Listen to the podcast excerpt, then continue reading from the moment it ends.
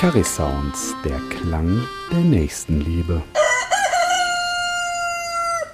Der Jubiläumspodcast zum 125. Geburtstag der Caritas. Ich bin Sandra Grotschulte und arbeite im Altenheim St. Josef im sozialen Dienst.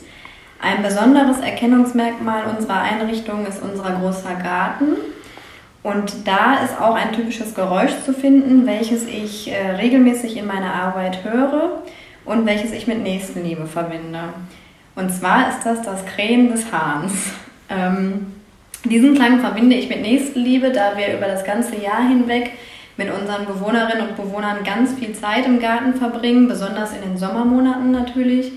Und ähm, dort halt auch viele gemeinsame Momente erleben und ähm, viele schöne Erinnerungen sammeln.